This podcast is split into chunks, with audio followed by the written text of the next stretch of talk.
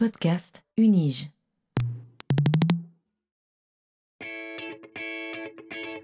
Learning from Data, le podcast sur la science des données à l'Université de Genève. These devices and machines and everything we're building these days, whether it's phones or computers or cars or refrigerators, are throwing off data. What exactly is big data? Not all revolutions are political. But this explosion of data is also raising fundamental questions.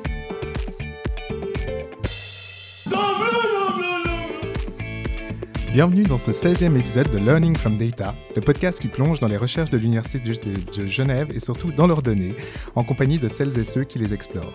Ce podcast vous est proposé par le Centre de compétences en sciences des données de l'Université de Genève. Je suis Guy Kahn et serai votre guide dans ce monde fascinant de l'analyse des données. Dans l'épisode d'aujourd'hui, nous allons nous intéresser à la science des données comme une connaissance, en explorant certains travaux fondamentaux développés en linguistique computationnelle.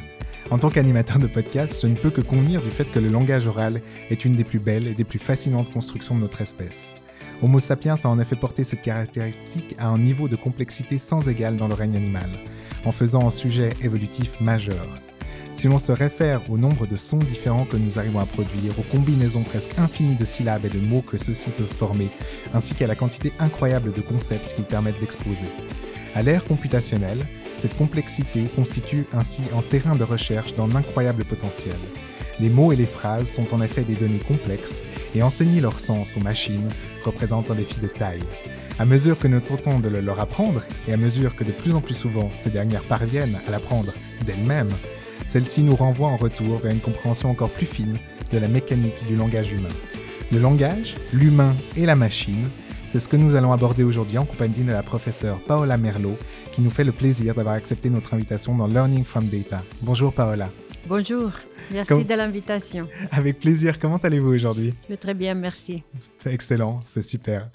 Paola, depuis 2011, vous êtes professeure associée à la faculté des lettres de l'Université de Genève et professeure adjointe à l'Université de Uppsala en Suède depuis 2020. Vous êtes également directrice de l'unité d'informatique en sciences humaines et directrice du groupe de recherche Computational Learning and Computational Linguistics. Votre relation à notre université est toutefois plus ancienne. À la suite de votre doctorat, décerné en 1992 par la University of Maryland at College Park en linguistique et computer science, vous rejoignez tout d'abord l'Université de Genève en tant que maître assistante pour obtenir par la suite le poste de maître d'enseignement et de recherche en 1999. Dans ses débuts de carrière, vous occupez également un poste de professeur invité à l'Université de Zurich, puis devenez en 1996 associé de recherche à l'Institut des sciences cognitives de l'Université de Pennsylvanie. Par la suite, vous avez été l'invité de nombreuses institutions universitaires telles qu'Édimbourg, Stanford, le MIT et Rutgers. Vos objets de recherche portent sur des questions fondamentales concernant la nature statistique du langage, les évaluations empiriques de propositions linguistiques sur la sémantique lexicale des verbes et sur les universaux du langage, ainsi que les modèles statistiques d'analyse syntaxique et sémantique. Vous utilisez en particulier une approche appelée Quantitative Computational Syntax, sur laquelle nous reviendrons bien évidemment dans cet épisode. Tout au long de votre riche carrière, vous avez largement contribué à l'édification du savoir sur ces objets, au travers notamment de trois ouvrages et de plusieurs dizaines d'articles scientifiques. Vous avez également œuvré à la publication des autres, en occupant entre 2013 et 2018 le poste de responsable du prestigieux Journal Computational Linguistics, édité par MIT Press. Est-ce que c'est bien cela, Paola? Oui, c'est là. C'est correct. Merci pour cette présentation détaillée. Superbe. Alors, Paola, en préambule à notre conversation d'aujourd'hui, qui portera principalement sur vos travaux, j'aimerais mentionner qu'en préparant cette émission, j'ai été particulièrement impressionné par votre CV, au point de vue de la diversité de vos engagements, que cela soit dans le domaine de la recherche, de l'enseignement, de la participation à la vie de votre institution, que de la profondeur de ceux-ci. Et à cet égard d'ailleurs, je trouve qu'un élément particulier représente admirablement cette profondeur d'engagement. En 2019, vous obteniez le titre de Fellow de l'Association for Computational Linguistics, et ce titre très prestigieux est décerné à moins de 1% des membres de cette association et récompense les membres de l'ACL dont les contributions au domaine ont été les plus extraordinaires en termes d'excellence scientifique et technique, de service à l'association et à la communauté, et ou d'activités éducatives ou de sensibilisation ayant un impact plus large. Est-ce que vous pourriez nous en dire plus sur ce titre, surtout la manière très concrètement dont vous l'avez reçu, comment est-ce qu'on apprend en fait qu'on a eu ce titre et ce que cela représente à vos yeux en termes d'accomplissement d'un engagement professionnel et scientifique de long cours tourné vers la recherche et l'innovation? Euh, merci. Oui, le titre d'Eiffel est une reconnaissance euh, importante, une reconnaissance par les pairs. Et donc, en général, comme vous avez indiqué, euh, sont des, reconnaissances qui sont soumises à des contraintes de pourcentage. Il y a un pourcentage mhm. très petit de la communauté qui peut, être, qui peut obtenir cette distinction, qui est une distinction à vie. Mhm. Euh, on l'obtient par une nomination par les collègues. On ne peut pas se candidater. Et, après, on est choisi par un comité international. Euh, dans mon cas, et après, il y a une, disons, un intitulé spécifique. Ah. Donc, dans mon cas, euh, c'était fait pour les travaux euh, qui ont été considérés assez pionniers sur la signification de verbes mhm. et euh, qui visent à enseigner à la machine la signification des phrases et aussi pour mon engagement au service de la communauté de linguistique informatique au niveau mondial pour ma tâche d'éditeur en chef de la revue que vous avez mentionnée. Mhm. Concrètement, on reçoit un email. Mhm, d'accord. que, donc, on n'est pas au courant du fait que, que, vous êtes dans la liste de candidats. Euh, c'est fait voilà, par les pairs, par un processus de nomination d'ailleurs très, très réglementé. Mhm. Euh, et après, on est on est informé, on, est, on reçoit une sorte de, document, un diplôme, qu'on peut, après, disons, c'est un titre qu'on ajoute à ces, à ces qualifications et distinctions, et mhm. que, euh, un indicateur de, qualité. Hmm. Est-ce que ça qui fait, plaisir Petit pincement au cœur, enfin oui, non, euh, ça fait ça fait euh, ça fait plaisir, ça fait plaisir, bien entendu.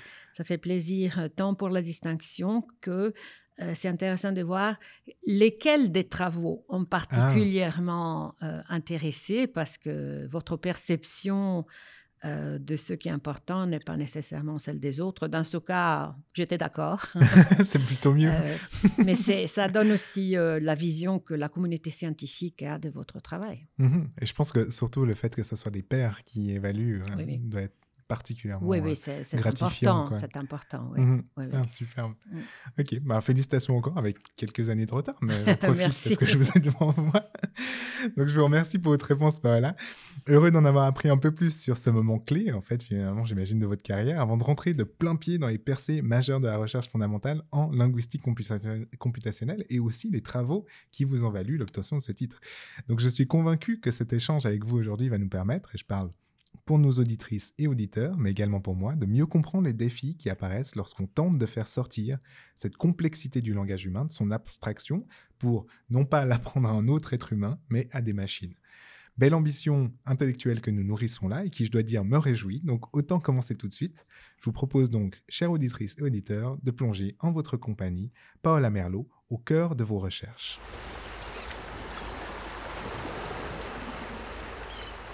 Bon, on y va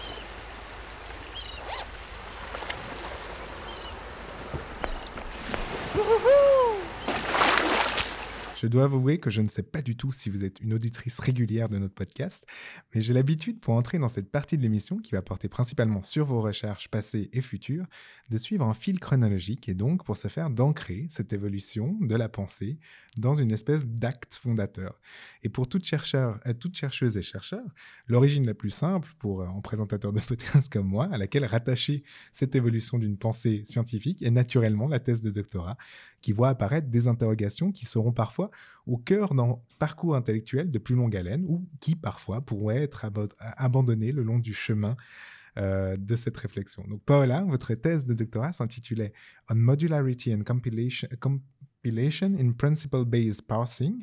Pouvez-vous nous en dire plus sur ce travail et sur les raisons qui vous ont amené à porter ces premiers intérêts de recherche sur ces objets? Oui, très volontiers. Alors, euh, comme le titre l'indique, le, problème euh, est le problème qu'on appelle le problème de parsing, qui est l'analyse grammaticale. Mhm. Donc, ce qu'on fait à l'école, hein, ce qu'ici à Genève, on fait avec la grammaire en couleur, distinguer les groupes nominaux des groupes verbaux, des compléments. Donc, la structure syntaxique des phrases qui est un Mhm. problème euh, du point de vue informatique complexe. C'est un problème assez fondamental tant en linguistique qu'en informatique, parce que les langages de programmation ont aussi un une syntaxe. Mhm. On doit les écrire avec... euh, euh, on ne peut pas faire des erreurs de syntaxe si, sinon votre programme ne fonctionne pas. Mais les langages de programmation, comme les langages mathématiques, n'ont pas d'ambiguïté. Donc, euh, les règles sont relativement simples, tandis que le langage humain euh, est ambigu. Par exemple, euh, le mot voile Mhm. en français est tant la voile, le, le nom, la- la- le morceau de Mhm. tissu de, euh, pour naviguer, qu'un verbe, la troisième personne du verbe, de Mhm. voiler.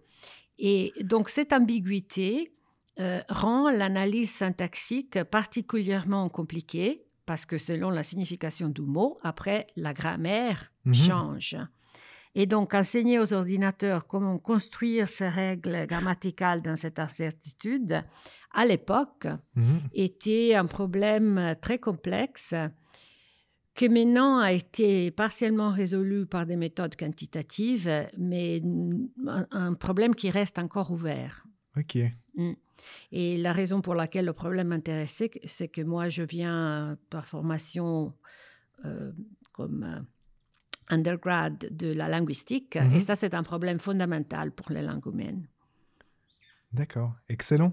Donc, comme nous avons pu le voir donc, dans cette présentation de votre thèse, euh, celle-ci se situait dans un mélange interdisciplinaire, des plus fascinants, entre, en, en mêlant linguistique et sciences informatiques, donc directement aussi inhérent à votre parcours. Et avant que nous continuions sur le reste de vos recherches, j'aimerais juste vous replonger dans ce moment du début des années 90. Est-ce que vous voyiez à l'époque le potentiel euh, de ce que deviendraient les études en NLP, donc en Natural Language Processing. Est-ce que l'état de l'art sur ces questions jouissait d'une certaine avance aux États-Unis, où vous avez justement fait votre, votre thèse? Et quelle a été votre impression lors de votre arrivée en Suisse en tant qu'experte de cette question? Mm.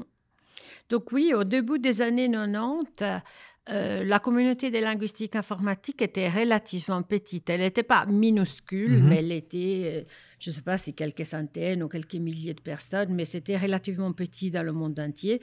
Et c'était une discipline de niche.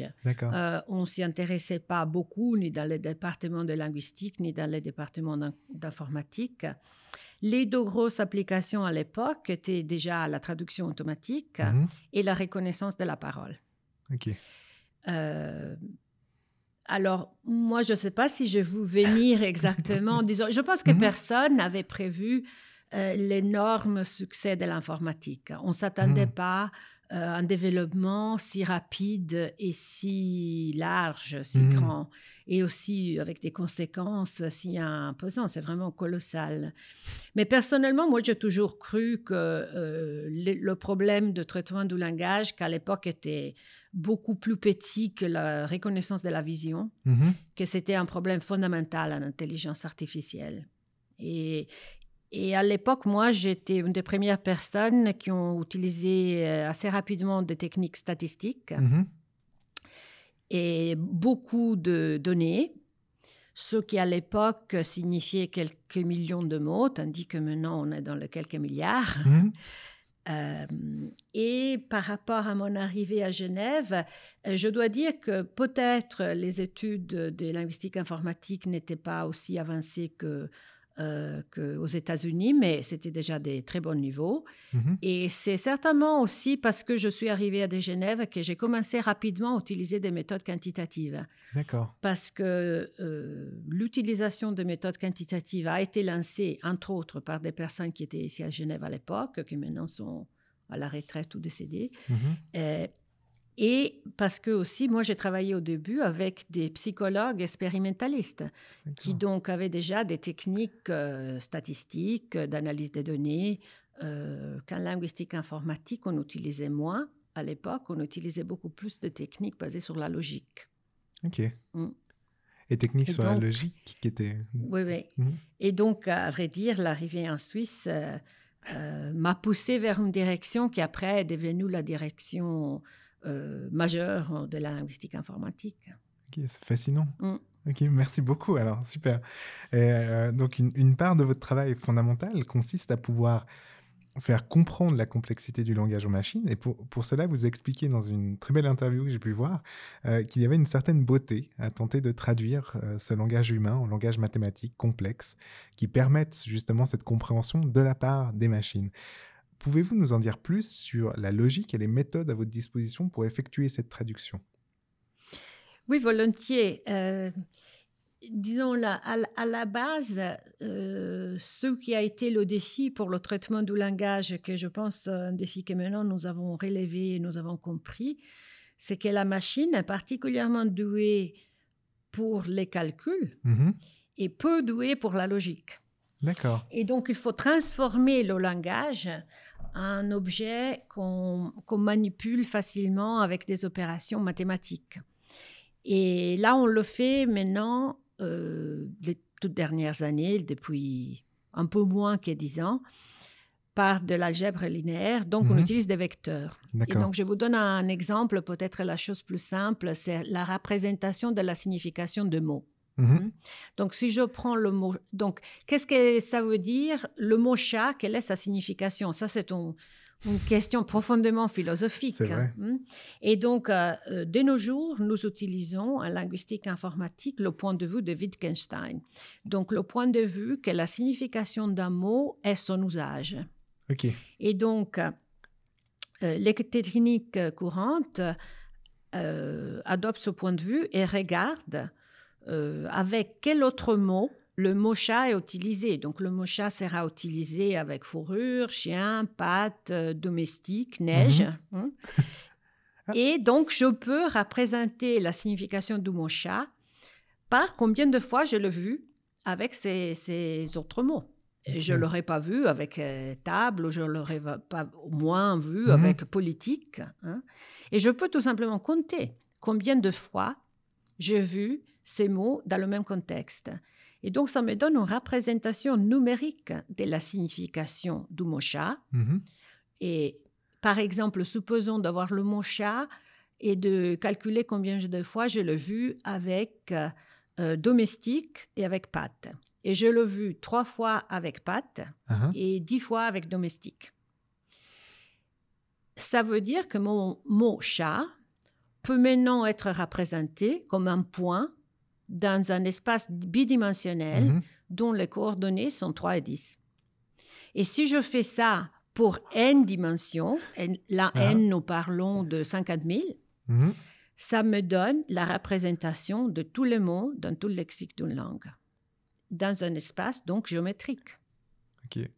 Et, ça, c'est, disons, euh, notre façon de transformer euh, la signification, donc un concept profond, Mhm. Euh, la signification de mots, du langage, dans des objets qui sont mathématiquement bien définis et du point de vue computationnel faciles à gérer parce que la machine fait ce type de calcul avec facilité. C'est excellent. C'est excellent et surtout, je vous remercie d'avoir expliqué ça avec autant de clarté. En fait, c'est vraiment... Euh, merci beaucoup. Donc, lors de la préparation de cet épisode, j'ai pu me rendre compte que le succès actuel, en fait, des architectures d'apprentissage automatique, est basé sur des algorithmes coûteux en termes de calcul et sur des quantités de données prohibitives qui ne sont disponibles que pour quelques langages non représentatifs. C'était d'ailleurs quelque chose que vous citiez en fait dans, vos travaux.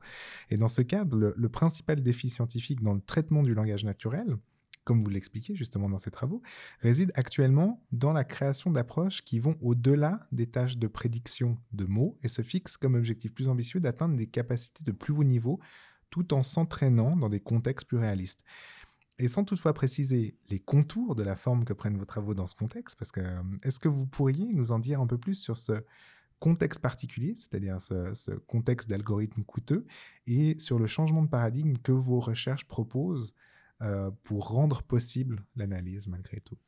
Oui, donc euh, pour ce qui concerne la, la quantité de données, vous avez absolument raison. Alors je disais auparavant que les machines font les calculs que j'ai mentionné mhm. de, vecteurs et de matrices avec facilité, ça c'est vrai. Euh, mais pour arriver à des résultats utiles, mhm. ils ont besoin de beaucoup de données. Et nous parlons vraiment de, tout le web. Ok, oh, ça fait Euh, quelques données. donc vo- voilà, vraiment beaucoup, beaucoup euh, pour avoir de bons résultats. Et ils ont des excellents résultats. Mais évidemment, ces quantités de données sont disponibles seulement pour les langues les plus parlées, surtout les plus écrites Bien au sûr. monde. Mm. Vrai. Donc ça, ça introduit un certain biais, tant envers les- la, la- la langue écrite que certaines langues très utilisées, le chinois, euh, Mhm. l'anglais, l'espagnol, les langues les plus utilisées. Donc il y a un problème de ce type. Euh, et donc pour certaines langues, nous n'avons pas assez de données, nous pouvons tout simplement pas développer la technologie. D'accord. Mais nous savons, par contre, en regardant par exemple comment les enfants apprennent le langage, qu'eux, ils apprennent avec beaucoup moins de données. Un, enfant, quand il est euh, un jeune enfant en train d'apprendre le langage, ça, ça leur suffit de voir un mot un- une ou deux fois, ils l'ont déjà appris. Donc, euh, l'humain est un bon exemple d'algorithme qui peut fonctionner à beaucoup- avec euh, beaucoup moins de données et nous essayons de euh, euh, d'imiter cet, cet apprentissage. Fondamentalement, il s'agit de trouver des techniques pour mieux généraliser des données qu'on a aux données qu'on n'a jamais vues. Et voilà, donc peut-être on a... Je ne sais pas trop comment vous expliquer facilement, mais le problème, le problème fondamental est celui-là, le problème de la généralisation. C'est d'ailleurs, mais ça d'ailleurs, c'est un problème vraiment courant. On n'a Mhm. pas la solution encore, mais on arrive à le définir corré- précisément. Et, et donc, on est en train d'étudier le problème. D'accord. Non, je, vous rassure, vous expliquez très bien. Donc, euh, un des axes forts de vos recherches dans ce cadre a été de se tourner vers les modèles d'ordre de mots et des dépendances à longue distance. Et dans le cadre de ces travaux, vous avez développé une ligne de recherche appelée euh, Quantitative Computation euh, Syntax, que je présentais en introduction.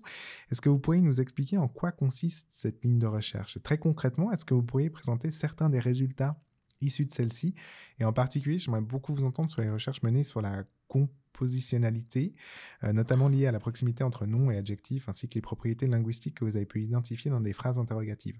Peut-être, euh, voilà. Oui, oui, non, je vous parle volontiers des phrases interrogatives.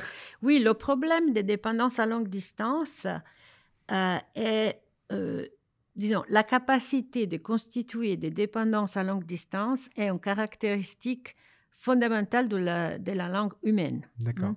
On sait que, par exemple, dans la communication animale, euh, on ne le trouve pas. Mhm. C'est vraiment une particularité de, de l'humain.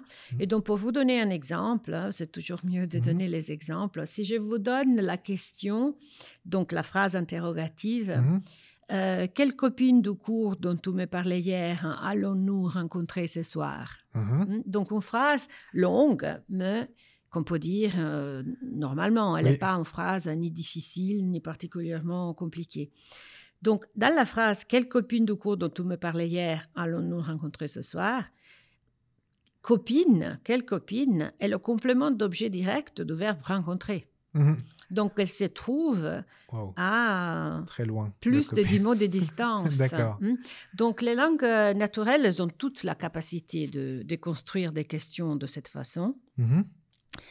Et donc, euh, euh, c'est vraiment une marque de la langue humaine, mais ces euh, longues distances sont quand même, même pour les humains, sujettes à des contraintes, principalement, probablement, dues à des contraintes de mémoire. hmm. Mhm.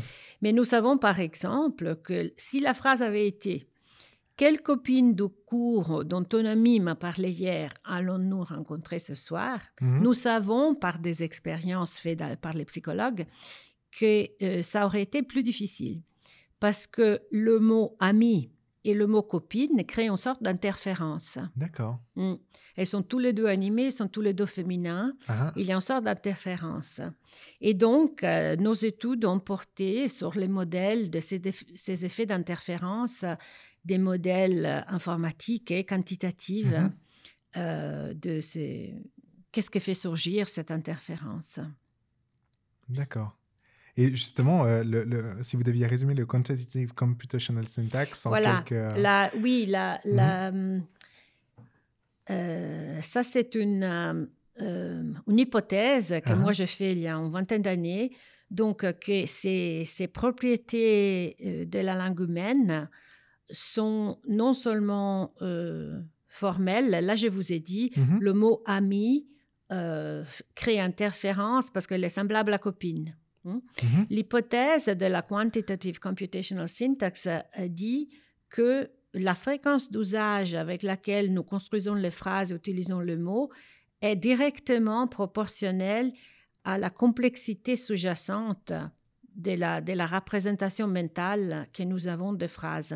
Donc, euh, euh, ça nous permet de vérifier si les propriétés quantitatives de Mhm. l'usage de la langue sont directement reliées à des représentations plus algébriques, disons, plus formelles. D'accord. Euh, et c'est une hypothèse euh, qui est l'inverse de l'hypothèse de Wittgenstein, qui est la Mhm. fréquence d'usage crée la signification, et que nous avons pu aussi confirmer euh, par des études quantitatives sur de grandes quantités de textes.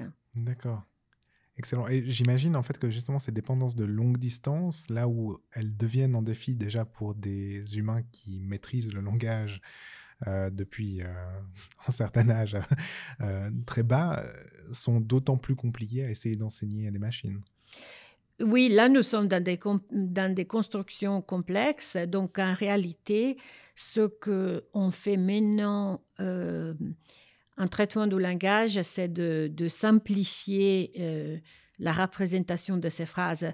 Euh, on Mhm. arrive à donner l'impression qu'on arrive à traiter ces phrases, mais en réalité, euh, on arrive à, à bien constituer les relations proches, Mhm.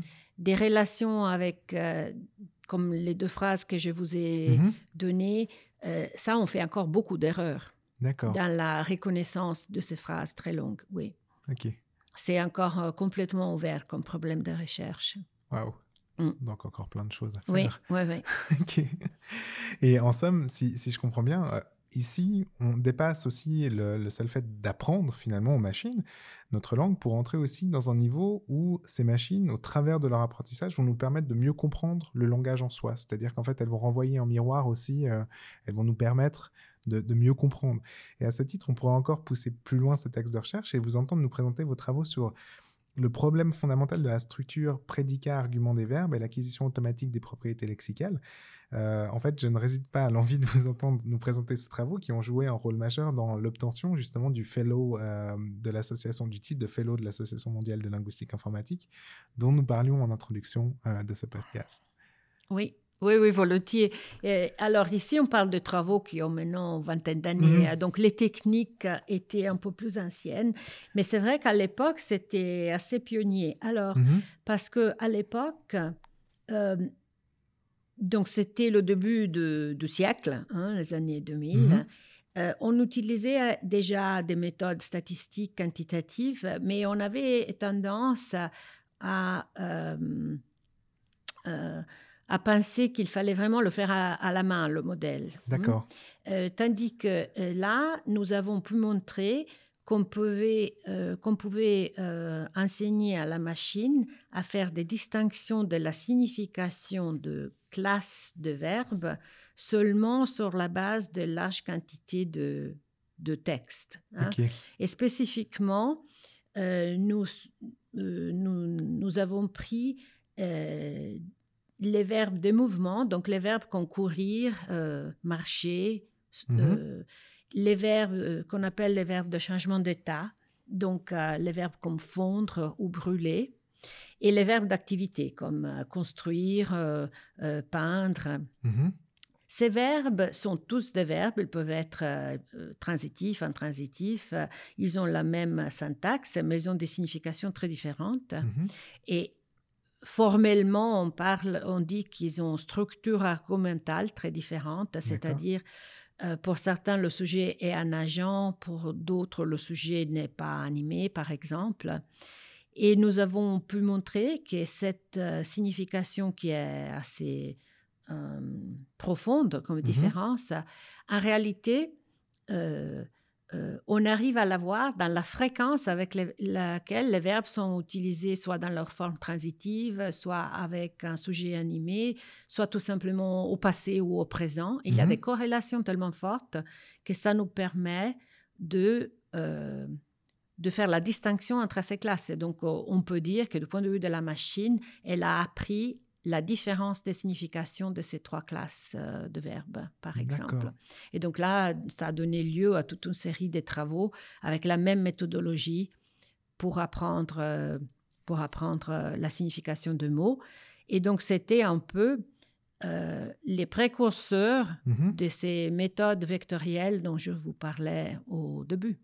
Ok, excellent. Mm. D'accord. Et euh, finalement, par la comparaison, donc là, on va, on va rentrer aussi dans des techniques qui sont peut-être plus euh, récentes, vous me direz si c'est juste ou non, mais par la comparaison et l'utilisation... euh, Ah non, pardon. Comme vous l'avez souligné, il ne s'agit donc pas seulement d'apprendre à la machine, mais également que celle-ci puisse apprendre par elle-même. Et pour ce faire, vous avez recours à des méthodes de deep learning permettant d'enseigner le sens des mots. Et dans ce cadre, vous utilisez notamment une technique que j'ai trouvée très intéressante qui consistait à leur montrer les mêmes phrases dans différents langages afin qu'ils en saisissent les concepts communs. Et j'aimerais vraiment que vous nous en disiez plus sur cette manière de faire et peut-être que vous nous présentiez très concrètement quels sont les défis liés à ces méthodes. Oui, alors, euh, euh, maintenant, nous utilisons tous, euh, je dois Mhm. dire, euh, des méthodes de deep learning, donc des méthodes qui sont basées sur les réseaux de neurones. Effectivement, dans mon équipe, on le fait déjà depuis très longtemps. Mhm. On était parmi les premiers en traitement du langage. Et euh, on, essaie- on était aussi parmi les premiers à utiliser des données multilingues pour faire l'apprentissage. Il y a différentes façons d'utiliser les données multilingues. Euh, pour vous donner un exemple, nous avons étudié comment construire euh, un lexique bilingue de façon totalement euh, automatique. Ok. Et donc, euh, la, la- la technique, c'est de construire euh, deux lexiques monolangues avec les méthodes à vecteurs que j'ai décrites Mhm. avant, et après d'apprendre à les mettre en correspondance. D'accord. Et là, euh, nous nous sommes basés sur l'observation que ce qui met en correspondance les langues ne sont pas les mots directement, mais les concepts que le mot exprime. Le mot est ambigu, Mhm. comme je disais au début. Donc, par exemple, le mot rose en français, il indique tant la couleur que la fleur. Mhm. Tandis que si je dois le traduire en anglais, je dois faire la différence. La couleur sera pink et la fleur sera rose. Mhm. Donc, si je fais appel au concept, je peux mettre en correspondance les langues. Et là, concrètement, pour les concepts, nous avons utilisé Wikipédia. Wikipédia est d'une certaine façon, implicitement, une structure conceptuelle qui après elle est différente, euh, est écrite en différentes langues, et donc toutes les différentes langues correspondent par rapport euh, au concept. Et donc nous avons ainsi réussi à créer des lexiques bilingues qui fonctionnent mieux que d'autres méthodes, même pour des langues très distantes comme l'anglais et le chinois par exemple. Ok, d'accord. Et donc là, on parle en fait finalement de modélisation de la structure dans, dans lexique bilingue. Et en fait, ce que j'ai trouvé très intéressant aussi par rapport à ça, c'était justement d'étudier la structure des associations. C'est-à-dire que j'ai vu que dans certains de vos travaux, euh, vous preniez pour objet les différences entre les associations humaines et informatiques. Et je dois dire que j'ai trouvé cela particulièrement fascinant. Enfin, en effet, dans cet axe, vous parvenez à montrer que les compréhensions du langage par la machine et par l'humain euh, ne sont pas si différentes. Euh, Est-ce que vous pourriez nous en dire un peu plus sur cela? Oui, oui, volontiers. Oui, oui, c'est exact. hein, vous avez bien compris. Et donc, par, par exemple, nous avons, nous avons fait deux, deux volets des travaux sur le lexique. euh, sur le lexique. Alors, euh, les travaux sur le lexique bilingue Mhm. ont pu montrer que le lexique bilingue construit avec la machine euh, est assez semblable dans sa structure au lexique bilingue de l'humain. Le lexique bilingue de l'humain, et ça, ce ne sont pas nos travaux, disons, ce sont les Mhm. travaux des psychologues et personnes qui s'occupent de bilinguisme, ont montré qu'un bilingue ou un multilingue n'a pas différents lexiques séparés dans son esprit, mais ils sont tous euh, ensemble, ils Mhm. sont mélangés. Et ça, et on montre ça parce que vous avez des effets de faux amis, vous avez des effets d'interférence Euh, si vous parlez plusieurs langues, ça vous est certainement arrivé de, de sortir le mot dans la mauvaise langue, à vous faire confusion entre les deux. Et donc, la modélisation de ça consiste à voir si les techniques de deep learning que je viens de, de Mhm. décrire pour apprendre le lexique ont les mêmes propriétés. Et nous avons pu voir que les lexiques cons- construits avec les réseaux de neurones techniques de deep learning ont effectivement des effets de faux amis, ont effet des vrais amis, ont des, des effets de partage de la traduction, comme chez Mhm. les humains bilingues. Et donc, effectivement, la, la conclusion à présent est qu'ils ont des propriétés euh, assez semblables. Euh, Mhm. et donc, euh, pour les associations, euh, pour les associations, c'est un autre concept. Euh, et là aussi, nous avons essayé de modéliser les associations chez les humains. Donc, nous savons que euh, chez l'humain, alors l'association est une technique d'ailleurs de, de longue date Mhm. en psychologie pour euh, étudier euh, la représentation conceptuelle du langage. Donc, euh, je vous donne le mot euh, table, vous me dites chaise, je vous donne noir, vous me dites blanc. Mhm. Ça nous donne une, une, euh, une idée de comment les mots et les concepts sont orga- organisés dans notre es- es- esprit. Euh, on a pu observer que même s'il y a des variances individuelles, il y a des constantes qui reviennent assez, assez souvent. Mhm. Euh, on a par contre aussi observé que les associations n'ont pas vraiment de propriétés comme géométriques. Donc, euh, euh, si je vous dis noir, vous me dites blanc, Mhm. mais si je vous dis blanc, peut-être la première chose qui vous vient à l'esprit n'est pas noir, mais une Mhm. autre couleur. Donc, elles ne sont pas symétriques. Donc, elles ne sont pas des distances. hein. Une Mhm. distance, mathématiquement, est symétrique. La distance entre Genève et Lausanne est la Mhm. même qu'entre Lausanne et Genève. Tandis que ces relations entre les mots ne sont pas symétriques et euh, elles ont aussi d'autres propriétés qui, euh, qui ne sont pas géométriques. Donc, euh, par exemple, si je vous dis, si je vous dis hair, Mhm. je vous donne l'exemple en anglais. Euh, souvent, la première réponse est red. Ok. Si je vous donne euh, red, la première réponse euh, ou une des premières est wine. Mais si je vous donne hair, presque personne dit wine. hein. donc, il n'y a Oui. pas de transitivité. Mhm. Et donc, elles n'ont pas de propriétés géométriques. Et nous avons pu montrer que nos modélisations des associations dans l'ordinateur, faites toujours avec les techniques des vecteurs que j'ai décrites Mhm. au début, ont aussi ces propriétés qui ne sont pas géométriques. Donc, ils ne font pas la transitivité et ils ne sont pas symétriques. Euh, parce qu'ils sont calculés avec des fonctions qui ne sont pas du tout linéaires. Et donc, ils arrivent à représenter des espaces euh, très complexes. Waouh. Impressionnant. Ok. Ouais, c'est super. intéressant, c'est Ouais, intéressant. ouais. Super. Et euh, justement, j'aimerais, beaucoup aussi que vous nous expliquiez, parce que euh, vous avez, dans le cadre de ces, de ces études, recours à des méthodes contradictoires, enfin, adversarial euh, méthodes en machine learning pour étudier ces phénomènes. Et euh, je suis persuadé que cela va beaucoup intéresser certains de nos auditrices et auditeurs. Si vous pouviez présenter un peu plus en détail ces méthodes. Oui, oui. Alors, la- l'apprentissage machine, en général, dans la plupart des cas, Mhm. euh, est fait dans une, disons, s'inspire à l'apprentissage coopératif, euh, coopératif qui peut avoir lieu, lieu en classe, par exemple. hein. on parle d'apprentissage supervisé. On entraîne la machine, on lui donne les bonnes réponses, on l'entraîne à donner les bonnes réponses et après on la teste. Mhm. Euh, une méthode adversaire euh, ou contradictoire est une méthode qui se base plutôt sur une façon d'apprendre qui est comme s'il y avait deux joueurs qui jouent Mhm. un jeu adversaire, dont, non coopératif. Et donc, pour faire l'exemple, par, euh, par exemple, euh, euh, oui, voilà, c'est comme s'il y avait deux joueurs adversaires Mhm.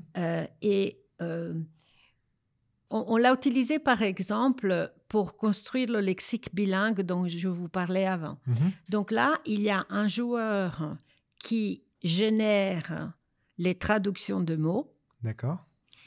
et donc essaye de le faire de la façon la plus semblable à l'humain, Mhm. hein, la plus semblable à la réponse correcte. Mhm. Et il y a l'autre joueur qui doit distinguer quelles solutions sont proposées par la machine et quelles solutions sont les solutions réelles par l'humain? D'accord. Donc, et donc, on arrive à entraîner la machine parce que le générateur de propositions doit faire de mieux en mieux Mhm. Pour pour, tromper pour l'adversaire. tromper l'adversaire. Mhm. Donc, d'une certaine façon, l'adversaire aide à apprendre la tâche qu'on veut apprendre par, euh, par un comportement non coopératif. Excellent. D'accord, merci beaucoup. Euh, super. Donc, euh, depuis euh, 2020, vous êtes également euh, du pôle de recherche nationale Evolving Languages, The Origin and Future of Language, établi en partenariat entre l'Université de Genève et celle de Zurich, et rassemblant plus d'une centaine de chercheuses et de chercheurs. Est-ce que vous pourriez nous présenter les objectifs de ce PRN ainsi que préciser la place de vos recherches au sein de ce bouillonnant écosystème? Très volontiers.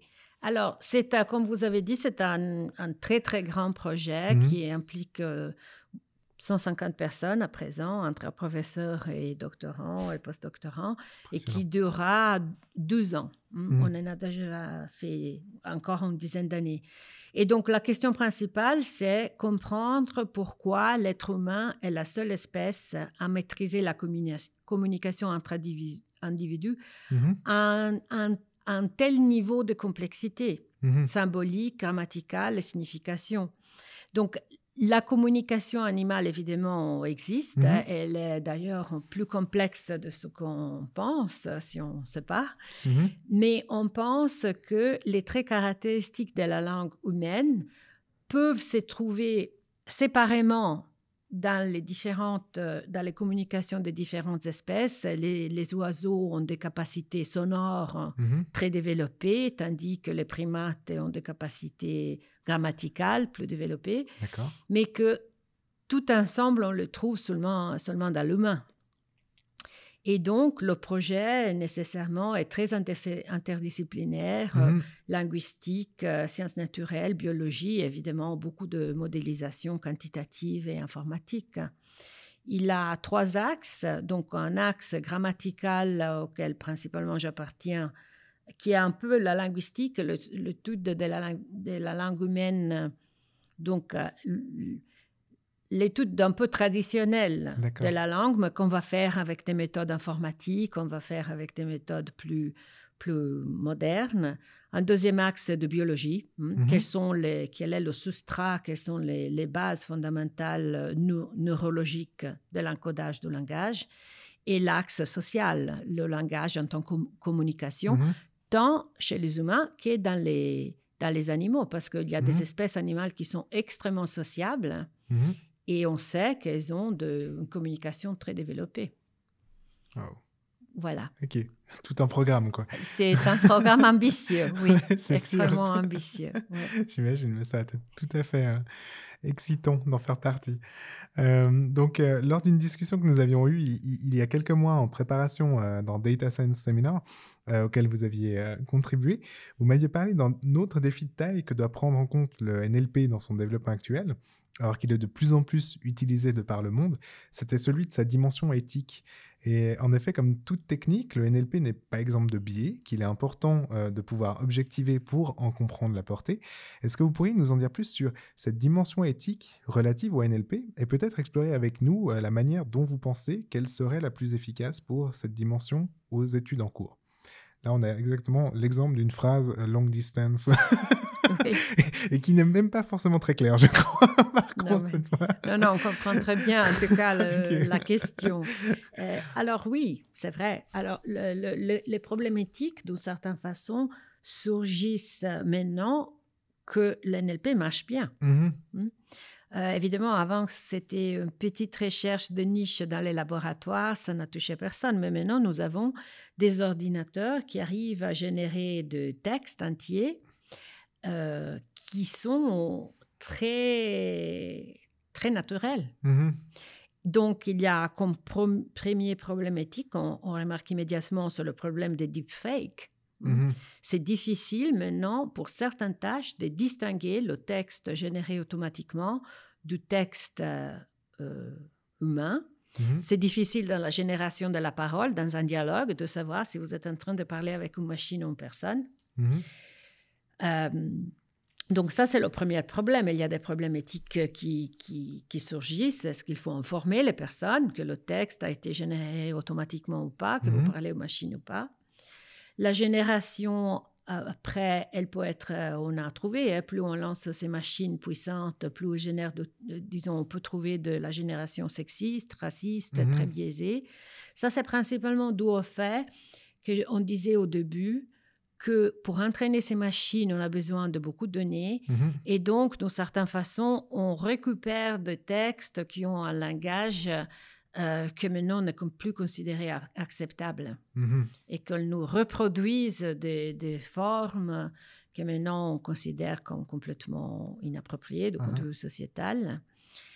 Euh, L'autre problème éthique, à mon avis, c'est que les comportements intelligents de machines en NLP, par exemple, ils arrivent très très bien à générer du texte, Mhm. mais euh, en réalité, ils ne le comprennent pas. Et donc, euh, il y a ce décalage entre ce que la machine superficiellement arrive à faire Mhm. et ce que véritablement elle comprend. Et je peux m'imaginer que, que ça peut poser des problèmes après à l'utilisation.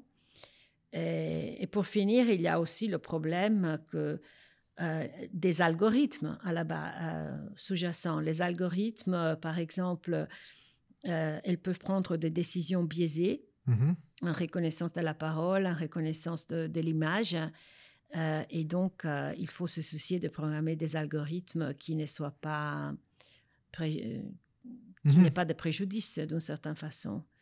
Et le dernier problème euh, qu'on a déjà euh, abordé, mais c'est un problème éthique, c'est que le fait que les données existent seulement pour certaines langues Mhm. porte à un décalage, à un manque de technologie pour la plupart de, de langues du monde, Mhm. qui en général sont associées à des pays plus, plus pauvres ou qui ont de... Et donc, ça, ça, ça, ça engendre euh, une situation de, de discrimination, fondamentalement, euh, de discrimination de- d'outils technologiques, d'accès à la technologie et de représentativité linguistique. Mhm. Solutions, vous dites les solutions, je n'ai pas beaucoup. Je n'ai pas beaucoup. Je trouve que c'est déjà bien qu'on est maintenant conscient Ah ah. de ces choses. Il y a des, il y a des débats et des euh, directives qui ont été mises en place sur comment on doit documenter les algorithmes et les données pour qu'ils puissent être utilisés de façon correcte. Mhm. Euh, et euh, pour le reste, on n'a pas réussi pour l'instant à corriger les biais. D'accord. Euh, il y a eu des tentatives, par exemple le système de traduction automatique euh, ou de correction orthographique, comme je Mhm. me suis rendu compte en, en- en écrivant le document pour cet entretien, il me corrigeait toutes les formes féminines en forme masculine. Euh, donc, Oh il y a encore ce type de Mhm. problème, mais ce n'est pas facile de les corriger Mhm, bien sûr. parce que les algorithmes sont devenus extrêmement complexes. Et le changement à un endroit de l'algorithme, après, ça répercute euh, sur euh, euh, d'autres parties de l'algorithme. Donc, on ne peut pas tout simplement aller euh, changer une petite partie de l'algorithme. Mhm. On peut certainement faire des listes de mots inacceptables qui donc doivent être filtrés de n'importe quelle génération de texte. Ça, on peut le faire. Mais changer plus fondamentalement l'informatique, c'est c'est plus difficile. C'est euh, là aussi un sujet de recherche. Comment enlever le biais aux algorithmes Mais pour l'instant, c'est un problème ouvert, complètement ouvert. Wow. Mm. Ok. Superbe. Merci, merci beaucoup. Euh, finalement, donc pour revenir euh, par en effet de, de boucle vers mes premières questions concernant l'état de l'art en linguistique computationnelle à vos débuts et maintenant, euh, j'aimerais vous poser une question sur vos activités d'enseignement parce que j'ai pu voir la liste impressionnante de cours que vous avez dispensés pendant ces années à l'Université de Genève et je me dis que la relève est assurée dans ce champ. Est-ce que vous avez vous-même pu observer une transformation dans l'intérêt des étudiantes et des étudiants pour vos objets de recherche, euh, ainsi peut-être qu'une transformation de leur profil au fil des années? En fait, qui est cette relève et euh, qu'est-ce qui les anime en somme, vous qui êtes? En prise directe avec eux et elles Oui. Euh, alors, euh, En premier lieu, je dois malheureusement vous contredire. hein. D'accord. Euh, alors, nous avons constaté une petite augmentation d'étudiants, Ah, ah. pas d'étudiantes, D'accord. euh, et l'informatique en général reste une discipline qui peine à recruter. Un des, Mhm. un de, de cette énorme possibilité professionnelle, Mhm. euh, c'est une discipline euh, euh, où on pourrait former beaucoup plus de personnes de ce qu'on forme et on n'arrive pas du tout à former assez de, de, de professionnels pour satisfaire le marché du travail. À présent, par exemple, dans le Mhm. domaine du traitement du langage et machine learning, c'est très difficile de recruter. Très difficile. Par rapport à l'intérêt, effectivement, il y a eu un changement, comme je vous disais, la- le traitement du langage est passé de discipline de niche à Mhm. discipline de pointe. hein. Et donc maintenant, euh, les étudiants le savent. Mhm. Ils savent que c'est demandé dans, dans le, sur le milieu, sur, le- sur la place Mhm. euh, du marché. Euh, ici à Genève, le traitement du langage est un enseignement obligatoire pour les étudiants d'informatique. D'accord. Euh, à l'intérieur du projet du Pôle national de recherche sur l'évolution, j'ai beaucoup d'intérêt pour le traitement du langage. Mhm. Les collègues sont un peu plus réticents parfois, en particulier ceux d'un certain âge, mais les jeunes sont certainement très intéressés. Euh, et je pense qu'il y aura effectivement, euh, on s'habituera à intégrer ce type de- d'enseignement euh, dans les disciplines non seulement scientifiques, mais aussi peut-être euh, en sciences humaines et Mhm. en sciences soci- sociales. Oui, Ah, J'imagine. Mm. En tout cas, quelque chose qui monte. oui, Ouais. sans doute. Sans, Sans doute. doute. Oui, oui. On va voir ça pendant ces prochaines années. En tout cas, je, me réjouis de voir ça. Donc, Paola, je vous remercie sincèrement pour cette présentation de vos recherches. Elle jette un bel éclairage sur l'importance des travaux fondamentaux concernant la nature statistique du langage, les évaluations empiriques de propositions linguistiques sur la sémantique lexicale des verbes et sur les universaux du langage, ainsi que les modèles statistiques d'analyse syntaxique et sémantique. Je le rappelle, comme ça on voit toute l'étendue de ce qui a été traité pendant ces dernières minutes. J'espère, mais j'en suis quasiment convaincu que cette présentation aura été aussi intéressante pour nos auditrices et auditeurs qu'elle l'a été pour moi. Et avant de poursuivre vers la seconde partie de ce podcast qui va nous amener vers le futur de votre recherche, je pense qu'une petite pause musicale s'impose. Cela va nous permettre de faire reposer un peu nos neurones en vue de la dernière partie de l'émission. Paola, qu'est-ce que vous nous proposez d'écouter aujourd'hui? Alors, je vais proposer Virus is a Language de Laurie Anderson. Excellent, donc on se retrouve juste après Language is the Virus avec un accent nettement moins bon de Laurie Anderson pour la suite de Learning from Data. À tout de suite. Paradise is exactly like where you are right now. Only much, much better. Saw this guy seemed to have gotten stuck in one of those abstract trances. And he was going. And Fred says, I think he's in some kind of pain. I think it's a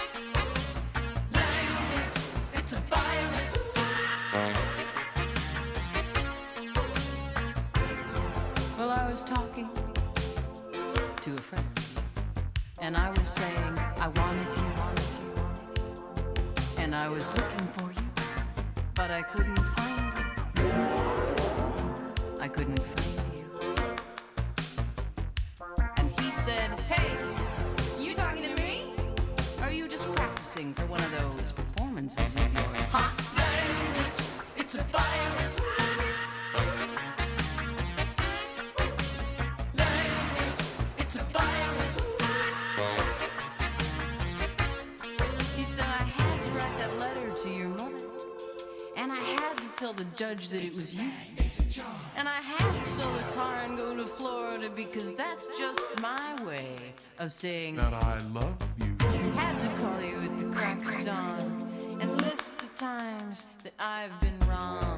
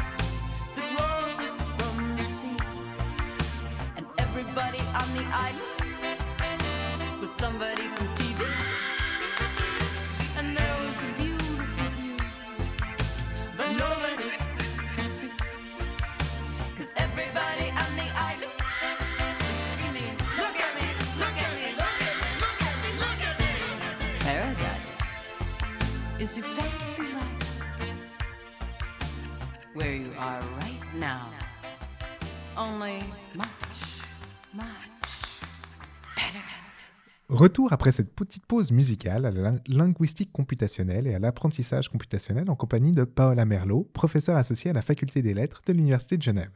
Mais avant de replonger la tête la première dans la science, Paola, nous ne savons toujours pas pourquoi vous nous avez proposé ce morceau. Est-ce que vous pourriez nous expliquer les raisons de ce choix? Oui, moi je suis une, une grande admiratrice de Laurie Anderson, qui est un artiste euh, déjà qui, qui fait des performances, pas seulement de la musique. Euh, J'ai eu le- l'occasion de la voir en personne aux États-Unis. Euh, je trouve qu'elle est un artiste complexe et ça me paraissait approprié pour notre discours aujourd'hui parce qu'elle mélange la technologie et l'art. Mhm. Et donc, euh, elle compose de la musique, elle a, elle a inventé de- des instruments musicaux et de reconnaissance de la voix, de distorsion de la voix. Elle écrit des textes très poétiques et le titre du morceau me paraissait approprié pour l'entretien d'aujourd'hui. Euh, Effectivement. En tout cas, c'était une très très belle découverte. Je ne connaissais pas du tout. Puis après, j'ai continué comme souvent, en fait, quand euh, les gens me proposent des, des morceaux et des nouveaux, euh, des, nouveaux artistes, de continuer après par sérendipité. Et là, j'ai découvert pas mal de choses in- intéressantes. Donc maintenant, sans plus attendre, nous allons donc passer à la deuxième partie de notre émission qui va nous amener à nous intéresser au futur, en tout cas à votre futur, et plus précisément celui de vos recherches, Paola.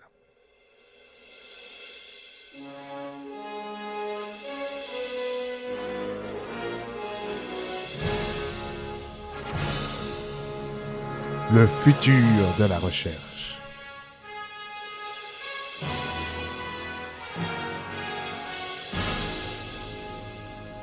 Alors, on a eu l'occasion de voir que votre recherche était en constante évolution, s'attachant à percer toujours plus avant les secrets du langage humain grâce à l'utilisation de l'informatique, et que ce faisant, les objets de recherche ne manquaient pas. Et j'imagine d'ailleurs que vous devez avoir de nombreuses idées en tête pour la suite de vos recherches. Donc, Paola, est-ce que j'oserais vous demander de nous livrer ici en exclusivité quels seront les prochains objets qui animeront votre recherche? Oui, alors, euh, euh, effectivement, nous allons nous attacher, euh, nous, nous sommes en train de, de Mhm. réfléchir à comment faire pour entraîner les ordinateurs à faire des tâches plus difficiles, d'une certaine façon, de ce qu'on fait aujourd'hui. Euh, en apprentissage machine, l'ordinateur doit être entraîné à accomplir une tâche donnée. Mhm. Et à présent, ce qu'on utilise surtout, c'est la tâche qu'on appelle de language modeling, c'est-à-dire la tâche où l'ordinateur est entraîné à prédire le prochain mot. Euh, pour n'importe quel, quel objectif final. Donc ça, c'est la tâche d'entraînement. Et après, par effet secondaire, euh, l'ordinateur, selon les données qu'on lui montre, arrive à résoudre des tâches de traduction automatique ou de construction de Mhm. lexique ou d'analyse grammaticale. C'est un peu comme euh, dire qu'on doit faire des gammes pour pouvoir jouer au piano et après, si vous faites beaucoup de gammes, euh, Mhm. vous arrivez à jouer au piano. Donc, on les entraîne sur une tâche simple. Et, et parce que la prédiction du prochain mot est relativement simple à faire. Mais cette te- technique a des limites. Et en particulier, c'est une technique qui n'est pas, du tout un jeu de capacité de déduction logique, donc des Mhm. capacités d'intelligence comme celles qu'on utilise pour définir l'intelligence humaine. Et donc, nous sommes en train de définir des données. Nous avons défini des données construites de façon automatique, des tâches pour entraîner la machine à faire euh, des, euh, une déduction logique. Mhm. Et nous devons aussi développer les modèles de réseau de neurones appropriés pour cette tâche. Donc, nous sommes en train de faire ça. D'accord. Nous avons de tout premiers résultats et je vous tiendrai au courant après, quand on aura les premières publications. Avec plaisir, justement. Donc, merci beaucoup, Paola, pour ce partage exclusif. Et euh, je, je- on va sûrement dire que je me répète, mais euh, je me réjouis de voir justement les résultats dont vous parlez euh, de ces nouvelles interrogations. Et n'hésitez pas à revenir euh, nous en parler ici ou dans d'autres activités du centre. Et nous allons maintenant aborder la dernière partie de cette émission. Comme vous le savez sûrement, Paola, le Centre de compétences en sciences des données de l'Université de Genève a pour mission de fédérer les compétences et initiatives de notre institution en matière de sciences des données dans le but de favoriser l'émergence de recherches innovantes. Et c'est dans cette perspective que j'offre toujours la possibilité à mes invités, lorsqu'arrive la fin de ce podcast, de procéder à un appel à collaboration. C'est l'heure du point de.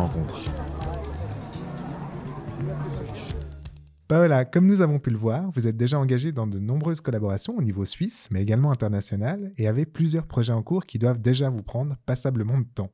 Mais si d'aventure vous aviez envie de développer de nouvelles collaborations, ce moment est comme une bouteille à la mer. Est-ce que vous auriez un mot, un appel à collaboration à lancer sur les ondes? Oui, volontiers. Mhm. Je souhaiterais demander à ceux et celles qui étudient le sujet humain, Mhm. Euh, les psycholinguistes ou les neuroscientifiques, de venir travailler chez nous pour la comparaison entre l'humain et la machine sur ces nouvelles tâches plus complexes que nous avons développées. Nous ne savons pas, à vrai dire, exactement comment les humains Mhm. euh, peuvent résoudre euh, cette tâche. Euh, et donc, euh, d'une certaine façon, au lieu de, de faire la démarche classique de voir si la machine peut se rapprocher à l'humain, de mettre vraiment la machine au centre, Mhm. au centre et l'étudier comme, euh, comme un sujet et voir euh, quelle est sa de façon comparative comment on se compare à l'humain. Et j'aimerais aussi solliciter les linguistes qu'ils viennent avec leurs problèmes euh, sur les différentes langues du monde Mhm. pour essayer de créer des données qui touchent à beaucoup plus de langues que les quatre ou cinq langues que nous parlons dans mon laboratoire, euh, pour vraiment tester euh, sans le biais linguistique euh, dont nous parlions avant et avoir une technique qui peut, qui peut être vraiment générale pour des langues très très différentes. Ok, excellent. Bah, L'appel est donc lancé sur les ondes. Si vous nous entendez, euh, vous pouvez contacter Paola Merlot. Merci de tout cœur, Paola Merlot, d'avoir accepté de partager vos recherches avec nous aujourd'hui dans ce 17e épisode de Learning from Data. Comme d'habitude, je vous propose que nous nous consolions de l'atteinte de la fin de cet épisode en vous invitant toutes et tous à vous diriger vers la page web de la professeure Paola Merlot sur le site de l'Université de Genève. Vous y retrouverez les références des recherches dont nous avons parlé aujourd'hui et plus d'informations sur son parcours. Je parle sous son contrôle, mais j'imagine qu'elle me pardonnera de vous dire de ne pas hésiter à prendre contact avec elle si vous avez des questions ou si vous souhaitez développer de nouveaux projets en collaboration en envoyant un mail à l'adresse paola.merlot.unige.ch. Ce programme vous était proposé par le Centre de compétences en sciences des données de l'Université de Genève. Retrouvez toutes les informations y relatives sur notre page web datascience.unige.ch et là aussi bien sûr, n'hésitez pas à prendre contact avec nous à l'adresse ccsd@unige.ch pour faire part de vos questions, commentaires, critiques. J'en profite également pour vous inviter à vous inscrire à la liste de diffusion du CSCSD vers laquelle vous trouverez un lien sur la page d'accueil de notre site. Si vous avez aimé ce podcast, nous organisons une multitude d'autres activités auxquelles vous êtes bien entendu toutes et tous plus que bienvenus. Et comme tout bon podcast qui se respecte, je ne résiste pas à l'envie de vous inviter, si vous appréciez ce que nous faisons, à liker notre contenu sur votre plateforme d'écoute et à nous laisser un petit commentaire. Ça fera toujours plaisir et nous permettra de nous faire connaître par d'autres, ce qui n'est clairement pas pour nous déplaire. Ceci étant dit, nous nous retrouvons donc, comme d'habitude, le mois prochain pour un nouvel épisode de Learning from Data. En attendant, je vous remercie toutes et tous d'avoir suivi cette émission et je vous dis à une prochaine. Au revoir Paola. Au revoir. Au revoir tout le monde. Merci beaucoup Paola. À dans un mois.